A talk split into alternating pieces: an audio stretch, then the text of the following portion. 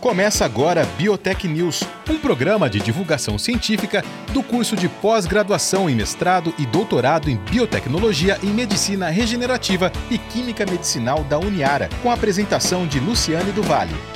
Olá, eu sou a jornalista Luciane do Vale. No programa Biotech News de hoje, eu converso com a Adriana Manfioli. Ela é sócia e pesquisadora na Insulto Terapia Celular e a gente vai conversar sobre empreendedorismo científico, né, importância das startups para a ciência, para a tecnologia e, claro, para a sociedade. É evidente que eu começo agradecendo a entrevista, a presença da Adriana aqui no Biotech News. E, Adriana, eu acho que é melhor a gente começar exatamente pela Incito. Né? Você contar um pouquinho para nós né, o que é, como, como que surgiu, quando surgiu né, a Incito Terapia Celular e depois a gente fala desse empreendedorismo científico. Mais uma vez, muito obrigada. Perfeito, perfeito. É, bom dia, né, a Mônica, a Luciane, todo mundo que está assistindo a gente. É, primeiro, agradecer né, a oportunidade de falar, falar da Incito, falar da, da nossa jornada e o problema que a gente está querendo resolver com essa startup. A Incito, ela foi fundada em 2015, né, final de 2015, e é uma, uma startup que a gente utiliza a terapia celular para o tratamento de feridas de pele. Então, em primeiro momento, é, a gente usa célula-tronco, né, células troncos do cordão umbilical, para produzir um biocurativo, e esse biocurativo ele vai ser usado para o tratamento de feridas crônicas e queimaduras graves. É, a Incito é, foi fundada em 2015, mas tudo que a gente faz na Incito nasceu em 2005 durante a pós-graduação da Carolina Cagliari. A Carol é a fundadora da, da Incito e desde sempre ela trabalhou, desde sempre, desde 2005, com a utilização de células-tronco para o tratamento de ferida. Então, de lá para cá, né, nessa jornada aí de 16 anos, né, foi um, um, um caminho muito importante né, para a construção de dados in vitro e pré-clínico, para a gente chegar no produto da que a Incito desenvolve hoje, que é um biocurativo. A gente literalmente imprime as células numa bioimpressora 3D para produzir esse curativo para o tratamento de feridas. E Adriana, como é que você chega então na, na Incito? Onde você estava aí nessa história Ex toda? Exatamente. Eu e a Carol, por a, as coincidências boas da vida, né? Nós duas somos biólogas e nós formamos juntas na Universidade Federal de Uberlândia. Em 2005, a gente formou lá. A Carol é de Ribeirão, eu não sou. E aí eu vim para Ribeirão fazer pós-graduação, eu fiz tudo na bioquímica da Faculdade de Medicina e a Carol na, na imunologia. É, a Carol sempre trabalhando com célula-tronco, eu trabalhava com outro modelo de, de cultivo de células de mamífero. É, e aí tive uma, uma jornada, mestrado, doutorado, pós-doutorado, dei aula e, e, comecei a ter contato né, com esse tipo de, da ciência mais aplicada e uma iniciativa do governo de São Paulo, que chama Programa é, de Pesquisa Inovativa em Pequenas Empresas, que chama PIP, para financiamento de pesquisa dentro de pequenas empresas, que é onde surgiu a ICITO. E no meio desse, desse caminho, eu reencontrei a Carol, já estava muito interessada, pensando em outros projetos, né, com aplicação para resolver outros problemas.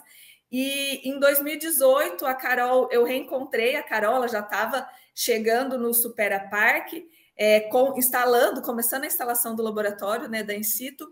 E aí ela falou: ó, eu tenho um, projeto que eu preciso bastante de bioquímica nele, né? Não era só biologia celular. E você não quer né, ser a pesquisadora responsável desse projeto?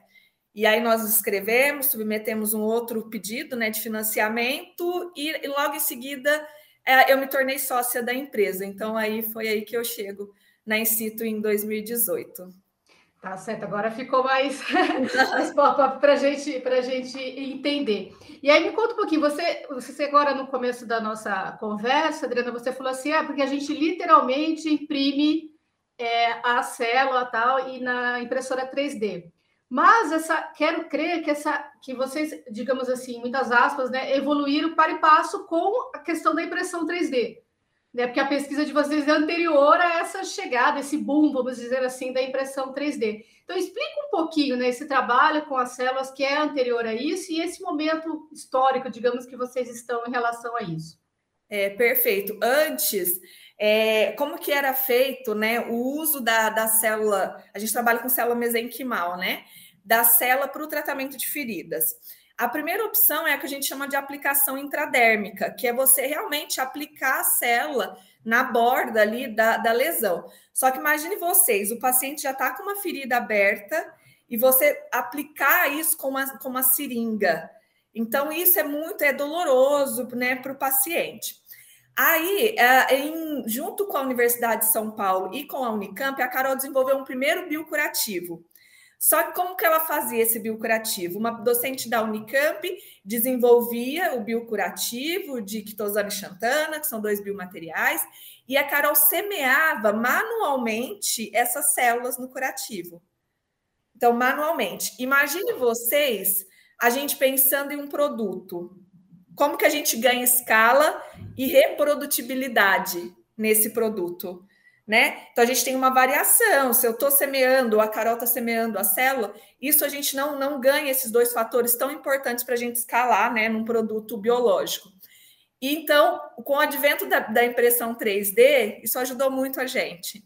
Então a gente ganha, né, cadência no nosso processo, né, de de fabricação do biocurativo. Então, a gente consegue misturar um hidrogel com a célula, colocar isso na bioimpressora. Se a gente fizer né, um paralelo com uma impressora 3D tradicional, ao invés da gente ter a, a tinta fundida, né, um polímero, hoje a gente usa um polímero biológico mais a célula e a gente a, a, é, acopla isso a um programa de computador que tem o desenho do curativo e ele imprime. Então, é, é claramente, né? Acho que hoje é, a, a ICITO consegue trazer escala de produção, porque a gente conseguiu caminhar e aí chegar junto com a, a bioimpressora 3D aqui no Brasil. E Adriana, para quem não está familiarizado né, com, com os termos, é, explica um pouquinho né, para o nosso ouvinte o que, que é um biocurativo e a origem, né? Que você falou, citou a quitosana e tal, mas nem todo mundo sabe dessas origens aí uhum. de vocês. Se você puder explicar um pouquinho? Sim, é, quando, a gente fala, vamos, vamos pensar, é, é, é, vamos né, tentar visualizar as coisas melhores. Hoje, na Incito, a gente usa é, um hidrogel. São polímeros que a gente pode usar, ou polímeros biológicos, que um microorganismo, é, uma alga, ela, ela produz esses polímeros, ou polímeros sintéticos. No, no caso da Incito, a gente usa um polímero biológico e ele é um hidrogel mesmo. Imagina um gel de cabelo Sim. Então é aquela é aquela textura mesmo de, de um gel de cabelo, né? Mas é um polímero biológico. É, ele, inclusive, né, ele já é aprovado para uso em saúde, que isso é muito importante, né? É, para a gente. Então é como se fosse realmente esse gel de cabelo, e aí a gente consegue misturar as células.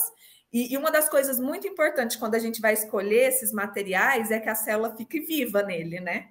ela tem que manter todas as funções. Então, esse, a gente passa um longo período estudando, né, se, se esse material ele, ele vai ter as características importantes para a manutenção, né, da célula viável com todas as propriedades que ela tem de terapia, que é o que nos interessa. Ele é como se fosse realmente o para fazer uma entrega da célula, né, para a gente ter o um material ali que faça essa entrega. Então, é como se fosse realmente um gel de cabelo. É que depois a gente consegue fazer com que ele polimerize e a gente consiga manipular ele. Depois ele fica parecendo também uma lente de contato, só que maior, e é isso que a gente aplica em cima da ferida.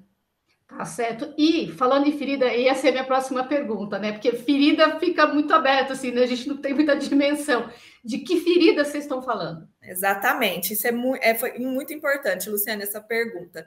A gente está falando de um produto de alto valor agregado. Então, você usar uma célula para tratar a ferida é como você dá um tiro assim de canhão mesmo, sabe? É você realmente usar o que há é de usar é, é, é o conceito da medicina regenerativa, né? De usar a célula é, para tratar é, pra, com uso terapêutico, né? A célula não é um remédio, não é um fator químico, é uma célula para tratar alguma coisa. Qual ferida que a gente está falando? É uma ferida que não fecha, tá? É uma ferida, é uma ferida crônica. Então, assim, o paciente é para esse primeiro produto, tá? O biocurativo. A gente tem um outro produto que já é para uma ferida mais simples. Mas para o biocurativo, é aquela ferida que o paciente tem, que ela não fecha semanas, meses, anos. Então, uma ferida de um paciente diabético, é, de um paciente com uma anemia falciforme, uma úlcera né, venosa, realmente ele tenta, tenta tratar e ela ou fecha logo em seguida abre, né? Então, e, e o paciente sofre com dor, internação recorrente, é um tratamento caro e muito triste para ele, né? O paciente para de conviver com família, trabalho. Então, é essa ferida que a gente vai tratar. E também, é, um outro nicho nosso é queimaduras graves. Então, aquela queimadura de alta profundidade ou extensão corporal, que o tratamento também é super difícil, que às vezes o, o paciente não tem nem região doadora, né? Porque geralmente é alto enxerto de pele que faz em queimadura. Às vezes o paciente tem uma, uma queimadura de uma extensão tão grande que lhe falta região doadora. E aí também o biocurativo da in situ, que a gente tem né, os resultados pré-clínico também é para esse tipo de lesão. Então, a gente está falando de ferida crônica e queimadura certo. grave.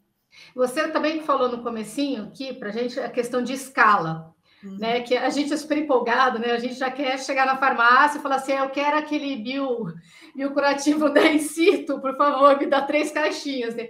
Quero crer que ainda não é assim. Fala um pouquinho sobre essa questão da escala, que eu acho que ela é bem importante, né? Que é essa passagem realmente da bancada, da pesquisa para a sociedade.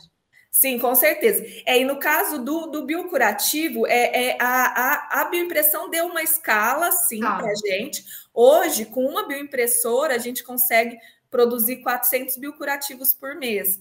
Então, assim, a gente aumentando né, a quantidade de impressoras, a nossa sala limpa, né, toda a estrutura, a gente até consegue. Mas qual é a questão? O biocurativo, esse produto, né? A gente tem uma pomada que é outra história, que a ideia é que você vá na farmácia comprar. O biocurativo, a gente está falando de um produto com célula viva. Então, não é um produto que você vai comprar na farmácia, mesmo ah. quando a gente ganhar a escala maior do que a que a gente tem hoje. Então, é um produto que ele tem que ser aplicado dentro do ambiente hospitalar, porque muito do sucesso desse produto é relacionado ao manejo clínico do paciente. Então, ferida não é uma doença local, ferida é uma doença sistêmica. Então, a gente precisa do médico, do enfermeiro, cuidando daquele paciente, é, é, aplicando o biocurativo da maneira correta. Então, a gente né, envia esse curativo para o ambiente hospitalar e aí toda aplicação tem que ser em ambiente controlado, né? A gente está falando de célula viva mesmo, né? Então ela não vai ficar bem a temperatura ambiente na prateleira de uma, de uma farmácia ou de uma distribuidora farmacêutica. Então, para esse produto, ele é em ambiente hospitalar. E tem a questão, Adriana, por exemplo, de é, eu vou chamar de personalização, mas eu acho que tem palavras muito, muito melhores. Mas é a questão que a gente sempre fala, às vezes, cada um é um, então cada ferida é uma ferida, e aí, nesse manejo da célula, isso vai mudar de paciente para paciente ou vai depender mesmo da, da origem da ferida? Então, uma queimadura é meio padrão, então é uma célula padrão. Como é que é isso? Uhum. É, uma das outras coisas, Luciane, que, que também deu, é, deu dinâmica ao nosso processo é que a gente fala que a gente trabalha. São os nomes difíceis, mas assim, só para ter uma noção, com uma terapia halogênica.